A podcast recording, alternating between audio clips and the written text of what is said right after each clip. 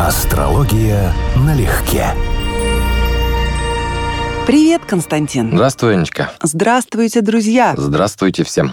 Ну что, настал черед поздравлять чувствительных, мечтательных, водоплавающих. Ну да, рыбы. Да, наши герои дня. Как легко иногда можно угадать тему выпуска. Да, удается периодически. Периодически. Скажи мне, пожалуйста, справедливо назвать большую часть представителей знака, вне зависимости от гороскопа, творческими? Ну, как минимум в потенциале творческими. Да, в какой-то степени, потому что вода – главный управитель рыб. У нас три знака таких, а связано с эмоциями. А творчество, конечно, ориентировано на людей и на то, что мы вызываем определенные чувства, вызываем реакции, может быть, манипулируем определенными чувствами. Сегодня у нас выпуск практически весь отечественный, на 99%. Представляешь, когда такое было последний раз? Интересно, кто у нас выпал в этот один процент. Узнаешь.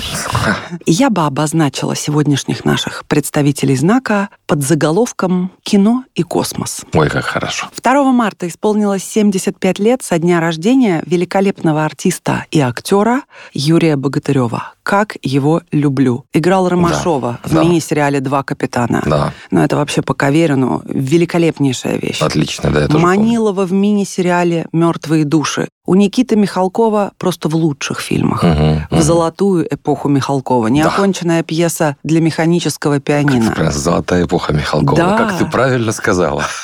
Свой среди чужих, чужой среди своих. Да, да, да. Родня. Мгм. Несколько дней из жизни Обломова. Совершенно другая роль. Это король в фильме «Дон Сезар де Базан». Ну да, да. Некоторые пишут, что даже его там не узнают, хотя для меня, конечно, он Страшненький везде он узнавать. да. Ну и одна из его лучших ролей, на мой взгляд, это Филиппок в картине Ильи Авербаха «Объяснение в любви». Вот это, кстати, не Тончайший фильм. Не видел. Вот это не видел. Позволишь сказать срочно, срочно смотреть? Хорошо, да, упущенная возможность, да, надо закрыть. Режиссеры могли вылепить из богатыревской внешности любой образ, но в нем я вижу именно чувствительных, тонких, глубоких, сложных, разнонаправленных рыб. Я права? Да, не только рыб, у него Луна, ну, практически наверняка, там, как ты говоришь сейчас в начале выпуска, 99,9 находится в раке.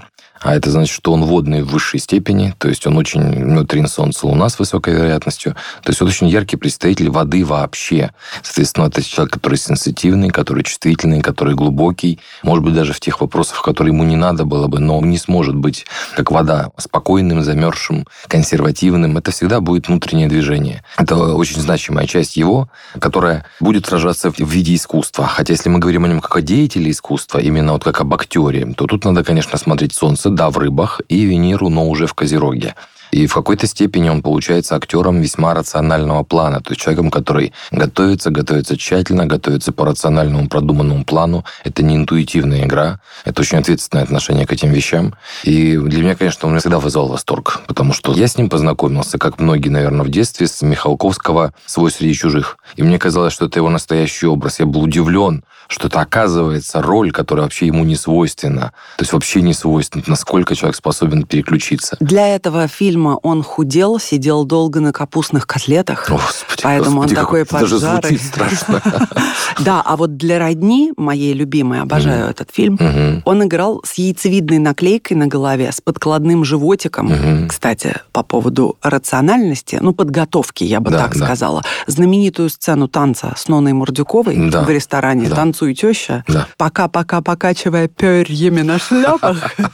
Ее репетировали месяц, ставили с балетмейстерами целый месяц репетиций Это вот этого танца, который выглядит абсолютной... импровизации, да. Каким проходным? Ты что? Ну, Это смысле, первое, что В рамках вспоминается. сюжета не знаю. Мне больше вспоминаются персонажи, которые из фильма. Хотя он ну, яркий, конечно, он запоминающийся. Но этот танец – это один из лучших эпизодов комедийных, я И комедийный эпизод стопроцентный, конечно. Это Просто как комедийный, ты к этому не относишься так серьезно, как, скажем, к диалогам, например, да? Кажется, что все это происходило легко, без подготовки. Он всегда производил впечатление, чисто внешне, вот скажи мне, где у него асцендент, если это возможно, производил впечатление человека, ну, очень тонкой душевной организации. О нем так друзья и отзывались, что он мог легко вспылить, иногда мог быть колким, быстро отходил, извинялся всегда. То есть добрый, но очень подверженный вспышкам настроенческим человек. Его легко было обидеть, уязвить, критики не переносил вообще. Ну, естественно, если мы не знаем время и место рождения, ну, место достаточно известное, понятно, это можно найти, но без времени оно не имеет смысла. Мы не можем построить дома, значит, не можем получить асцендент. А вот то, что ты говоришь, вполне себе вписывается в квадратуру Марс-Юпитер в натальной карте. Это типичный аспект гнева, вспыльчивости и раздражительности. У него это аспект без компенсаций.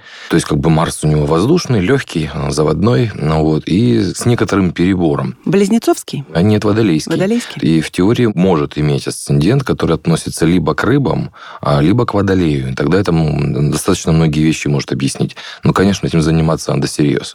То есть это не надо так предполагать сходу. Если ты видел когда-то рисунки Юрия Богатырева, то ты знаешь, что он был... Что он рисовал. Да, очень очень одарен в этой сфере. Мог бы он состояться, как ты считаешь, гипотетически, как полноценный художник? Я думаю, мог. Опять же, если бы мы знали дома, мы бы сказали, точно был бы спрос на его искусство. Но у него выраженная и акцентированная Венера, у него Солнце и Меркурий в знаках, в которых Венера очень сильна. У него сам факт, да, что он занимается актерским ремеслом, плюс он рисует, это, кстати, к слову, тоже подчеркивает для нас важность Венеры в этом гороскопе, что она не просто в бисекстиле, а она владеет, управляет каким-то очень значимым куспидом, то есть это подсказка времени рождения, что он пытался реализоваться и за рамками профессии, но все равно венерианским образом. Но можно сказать так, что он был неразборчив или очень наивен в отношениях с людьми. Это скорее всего. Потому что есть минимум два показателя на эту тему. Это ретроградный Меркурий в изгнании, который имеет аспект, хороший аспект с Юпитером, с Венерой. Это человек буквально не очень логичный, но очень прекраснодушный.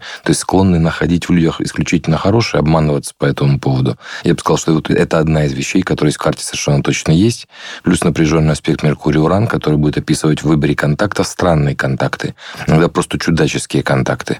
Ну и, конечно, аспект, который мы ищем у людей, у всех, которых есть какой-то вид подверженности алкоголю, это водная луна в аспекте с напряженным с Нептуном. Вот у него Луна в раке, квадрат Нептун. Он себя совсем не берег, пил алкоголь и антидепрессанты одновременно, прекрасно понимая, что это может привести к плачевным последствиям. Mm-hmm. Тем не менее, все друзья вспоминали, что он совершенно не переживал по этому поводу. Ну, он мягкий человек, очень мягкий, чувствительный, зависимый, буквально. То есть вот это волевое начало в нем выражено куда больше, чем эмпатия, сочувствие, сопереживание, потребность на самом деле в контактах. Ну, то есть... Волевое начало, ты сказал? Да, я имею в виду планеты, которые описывают волевое начало, Марс, Юпитер, Сатурн. Ну, вот они в карте, ну, в, их, в силу их управления, в силу их значимости не так подчеркнуты, может быть, только за счет времени рождения. Еще один юбилей. 75-летие отметила Татьяна Васильева. В одном из дорогих моему сердцу фильмов «Самая обаятельная и привлекательная» Татьяна Григорьевна, помнишь, играет одноклассницу и подругу героини Ирины Муравьевой, социолога-психолога. Да, угу. И вот эта ее фраза, для меня она хрестоматийна, иногда я ее употребляю, иронично, саркастично. Играйте в пинг-понг, Гена, это у вас получается неплохо.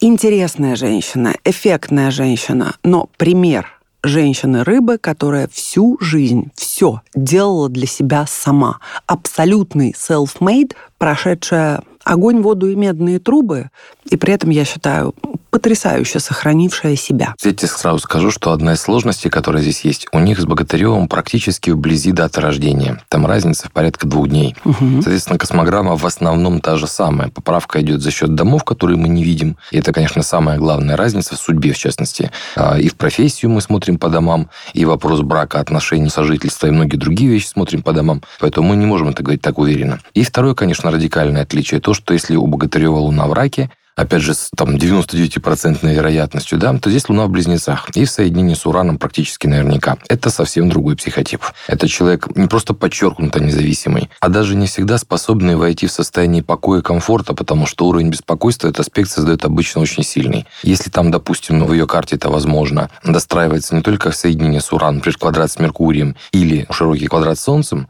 но мы будем иметь человека, который в значительной степени свою жизнь не только создал, но и в значительной степени сам себе разрушил разрушил. Это непростой вопрос на самом деле. Я бы не сказал, что это вот прям однозначно позитивные показатели в карте. Полагаю, все это касается личных отношений, да? Нет, это касается ее психотипа, ее эмоциональности. Дело в том, Про что для, разрушение. для женской карты Луна имеет большое значение как описатель такой ведущей психической характеристики, как Солнце у мужчин.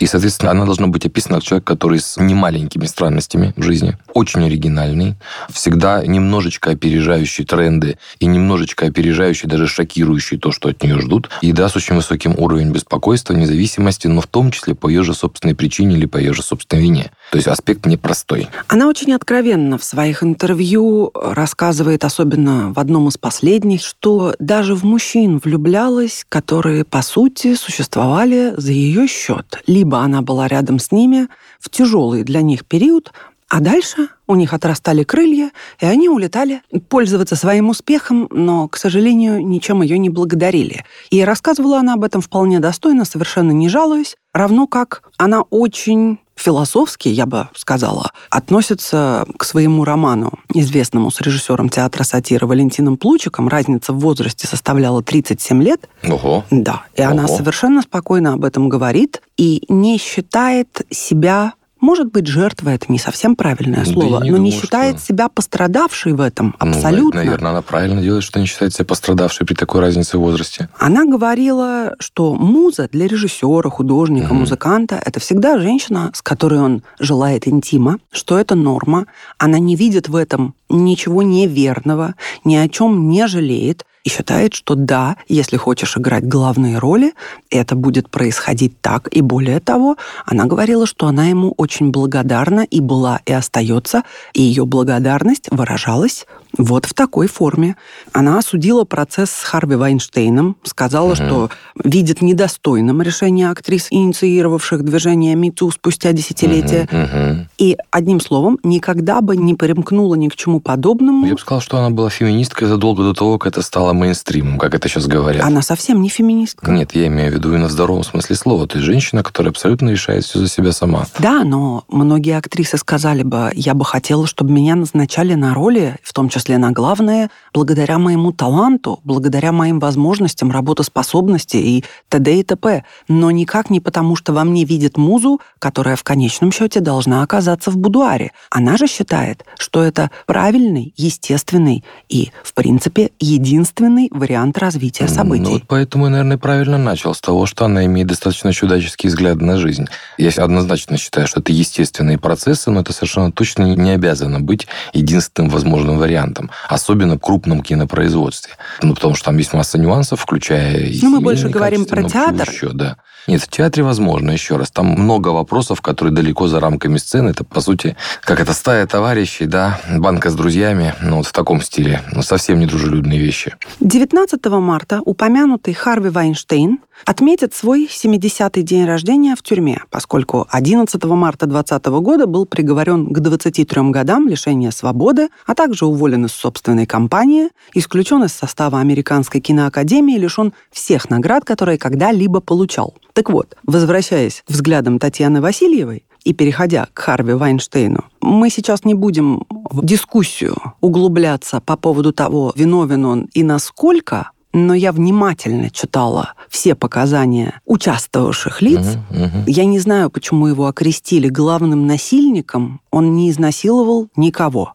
Мгм, Именно. Но, опять же, здесь надо очень аккуратно об этом говорить. Я не считаю, что домогательство — это верно, и тем не менее были в числе подававших заявления женщины, которые ему отказали, Мгм. и он им никак не мстил, но одна из них говорит, что она считает, что ее карьера Но. не стала такой яркой по Да. этой причине, но это нельзя вменять в вину, и Это мы не знаем, так ли это. Пользоваться служебным положением. Это немножечко другое, да. В конечном счете, не назову его поведение, безусловно, нормальным, но то, что его сделали козлом отпущения, вызывает у меня Полностью смешанные чувства. согласен. Мне Абсолютно. Даже не смешанные. Вот его поведение сложно назвать нормальным, хотя сказать, что человек, имеющий власть, власть, особенно мужчина с квадратурой там типа Марс, Плутон и секстилем Марс-Луна будет сексуально озабочен, как бы это более-менее ожидаемые вещи. Но тут, по сути, речь идет о пользовании служебным положением в личных целях. Кто-то коррупционер, кто-то устраивает родственников, кто-то, видимо, намекает женщинам, что можно бы и вот так, но если не отказываются, то очень правильно сказала, да,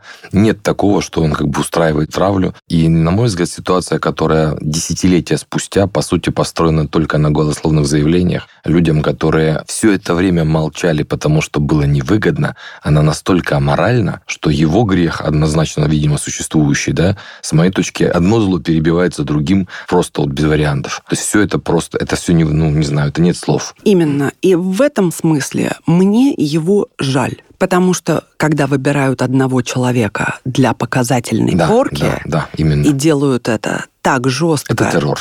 Это, сути. да, это по сути настоящий террор, после чего под этот эффект Вайнштейна да. попал целый ряд артистов, да. которые даже близко не были виноваты, так как он. Совершенно верно. Это настоящая травля, и та же Мэрил Стрип со сцены называла его богом. Угу. Пускай это, конечно, в шутку, угу. но это лесть такая весомая да. на вручении награды. Вокруг него велись актрисы первого эшелона, и вот Эшли Джад призналась, что женщины обсуждали между собой Вайнштейна на протяжении многих лет. Но, цитирую, «были не те времена, чтобы говорить об этом публично». Серьезно? Не угу. те времена? Обвинить в насилии? Вот Когда-то были времена, когда нельзя было обратиться в полицию. Угу. Хочется сказать, come on. Вот тот случай, когда я с тобой абсолютно полностью согласен, вот только, наверное, в более жестких формулировках, что насколько все-таки страшненькое время, в которое мы живем, в котором какой-нибудь старик Козлодоев, да, который западает по актрисам, выглядит куда меньшим злом, чем те, кто на него организовал травлю, и те, кто задумал, потому что, по сути, террор в чистом виде.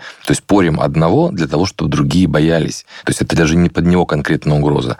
А ему конкретно повезло именно потому, что в его карте большой крест, конфигурация, которая считается, ну, скажем, аккуратно, не очень удачной и удобной для жизни, чтобы никого не пугать, но астрологи понимают, о чем речь. Здесь участвуют достаточно проблемные планеты, в частности, у него Луна в Козероге, которая едва справляется с этим напряжением, на нее попадает три напряженных аспекта, а выход у нее именно на Марс. Секстиль с Марсом в Скорпионе, с рецепцией по экзальтации, поэтому я прекрасно понимаю психологию этого человека, он жил под большим давлением напряжения всю жизнь, он так устроен, такая у него биография, и один из способов смягчить это воздействие, как ни странно, для него должен был быть именно секс, причем в такой доминирующей манере. Но большой крест – это угроза однажды столкнуться с очень серьезным ущербом, очень масштабным. Вот, соответственно, он должен был пройти через такой опыт. Если мы говорим о транзитах, начиная опасность, скажем, с 14 с 13 года, там Плутон, Уран шли, на него уже тогда должны были быть наезды совершенно конкретные. Хорошо, к радостному юбилею. Видишь, у нас сегодня сплошные юбилеи. Он состоялся 6 марта. Прекраснейший актер Сергей Бурунов отметил mm. 45-летие. Да чего ж талантливый человек. Я его обожаю. Я тоже. Я увидела его впервые в «Большой разнице» и сразу отметила, насколько великолепны его пародии. Ну, что-то mm-hmm. невероятное. На Григория Лепса, mm-hmm. на Александра Маслякова. Очень много и все в точку. А в 2011-м вышел мини-сериал Валерии Гай Германики «Краткий курс счастливой жизни». Я посмотрела, там mm-hmm. Сергей играл властного сотрудника органов Тимура. Я поразилась, насколько же он хорош как актер. Mm-hmm. Недавно еще досмотрела «Содержанки» и окончательно пришла к выводу, что Бурунов в нашем сегодняшнем кино – это исключение, потому что он в каждой работе на 100% достоверен. Я как Станиславский смотрю и угу. верю тут же. Угу. Может быть, поправишь меня, но мне кажется, это вообще сейчас, наверное, ведущий российский комедийный актер. Кроме того, что он не комедийный, да, вот мы только что об этом говорили, но и в комедиях-то, господи, а кого это еще вспомнить? Я бы сказал, что он универсал. Он сыграет, ну, я верю в него, он сыграет любую роль, драматическую, однозначно. комедийную. И это, к слову сказать, очень важный показатель, потому что актерское ремесло, актерский успех и способность, талант. В астрологии отвечают три планеты, Солнце, Венера и Луна. И вот, собственно, только Луна полноценно описывает актера, способного перевоплощаться, переключаться, то есть мягкого, как пластилин, который, если надо, будет вот такой, надо, будет вот такой. То есть его личность или какие-то, например, внешние данные, харизма, Венера, Солнце, да, они не критичны. Он буквально умеет, он пластичен. Вот это вот у него есть очень. И поэтому я, во-первых, предполагаю все-таки, что у него время рождения, естественно, неизвестно, но, скорее всего, что у него Луна все-таки находится в весах, а не в Деве. А второе, что Луна у него имеет, и, судя по всему, большое влияние на первый дом, наличие личность, на внешность, к слову сказать, тоже, потому что это тоже лунный типаж в определенной степени. Это подсказка для ректификации, если кому-то будет интересно ее делать. Он откровенно говорил во многих интервью, что он посещает психоаналитика, что он депрессивный человек. По это сути, правда. человек с грустным я, я, я сердцем. даже по карте могу сказать, что это так. Да, да, вот как это видно? Он однозначно человек закрытый, казалось бы, с его ролями, с его юмором, с его способностью вот на публике выступать, да. Он человек очень закрытый, с большой и непростой внутренней глубиной. Это как раз о том, что он по Солнцу рыбы, по Меркурию. У него квадрат Нептуна к этим показателям. Это не самая проблемная зона, но это о большой, значимой для него части внутренней жизни, которой ему будет очень трудно поделиться с окружающим. Он фактически будет не понят. И опять же Трин Урана, который описывает способности Солнца и Меркурия, Трин Уран, водной стихии, который говорит, что он достаточно оригинален не только в смысле актерства, что он просто необычен, нестандартен и как личности на уровне мышления. Мы этого не видим. А это должно восприниматься им как недовостребованное свойство. Ну, то есть здесь только начни, что называется. И Марс-Юпитер квадрат, к слову, который мы сегодня уже обсуждали и с Татьяной Васильевой, и с, э, Юрием Богатыревым. с Юрием Богатыревым. У него тоже Марс в Водолее, тоже квадрат Юпитер, ну, в другом знаке, но про вспыльчивость, про раздражительность у него однозначно должна идти речь в жизни. То, что он умеет это скрывать, переключаться и переносить, это его достоинство. Ну, то, что он тот человек заводной, в этом плане взрывной, это тоже показатель. Задам вопрос из народа. Женится ли когда-нибудь Сергей Бурунов? Было бы время, понимаете, рождения, было бы говорить об этом более предметно. Он эмоционально в смысле любви Венера в Овне, если мы говорим не о браке, а о чувствах, потому что брак дисцендент, седьмой дом, и без времени получить его не можем. У него Венера в изгнании, она не проблемная в смысле аспектов, но это показатель, который обычно говорит, что человек очень романтичен, как правило, идеалистичен, весьма и весьма влюбчив, то есть он быстро загорается, быстро потухает. У него секстиль с Марсом, что в Водолее. Его интересы, ну, может быть, даже физическая сторона вопроса, ну, скажем, аккуратно, он должен быть выдумщиком при таких показателях, как Марс в Водолее, при аспектах, которые у него есть. Это не сильно выраженное, не сильно проблемное положение, но то, что он боится быть непонятым, он прав. То есть это однозначно, ему будет трудно найти эту реализацию. В один день с Сергеем Буруновым отпраздновала свой юбилей первая женщина-космонавт в мире, генерал-майор авиации Валентина Терешкова. «Чайка» отметила 85-летие. Это позывные mm-hmm. Валентины Владимировны в космосе. Прежде всего, хочу сказать, что не только сама по себе ее фигура легендарна, но и Юрий Гагарин, как все, я думаю, знают, рыбы. Угу. Но еще и Владимир Комаров, седьмой летчик-космонавт, командир первого в мире экипажа космического корабля из трех человек, тоже рыба, родился 16 марта 1927 года. Космос и рыбы. Есть какая-то объединяющая вещь, которая позволила бы нам сказать, что именно первые мировые космонавты, величайшие космонавты, первопроходцы родились под знаком рыб. Да, конечно. Первопроходцы у нас в основном это не рыбы. Но здесь есть очень интересная специфика именно этого знака.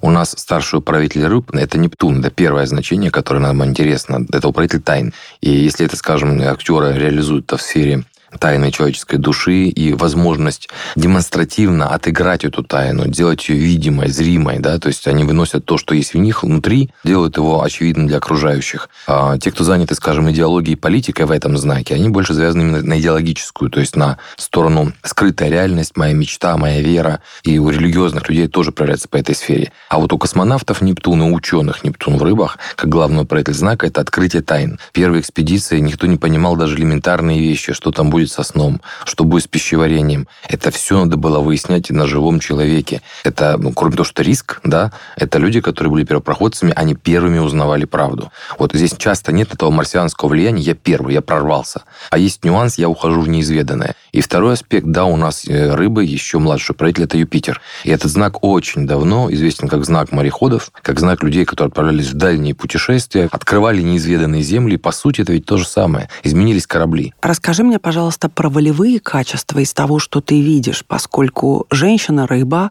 как принято считать, это существо в высшей степени женственное, рефлексирующее, глубокое, и представить себе, что можно быть настолько бесстрашной, настолько любопытной, настолько увлеченной чем-то сверхопасным, я думаю, справедливо на те годы. Да, конечно. Так это назвать. Вот что мы видим в карте такого? Я бы сказал, что в высшей степени подчеркнута волевая натура. Вот то, что мы сейчас рассматривали, скажем, у актеров, где это очень часто выражено слабо или не всегда удобно. И это нормально, потому что обычные люди, их сильная сторона другая. Здесь большой трин, или так называемый супертрин, или замкнутый трин.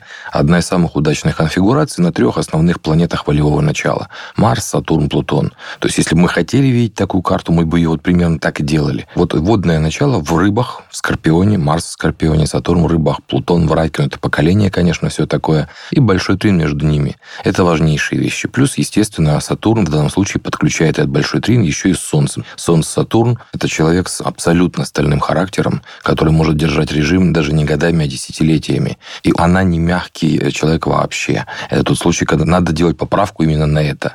Когда вот, скажем, там фотографии ее полета в космос, она выглядит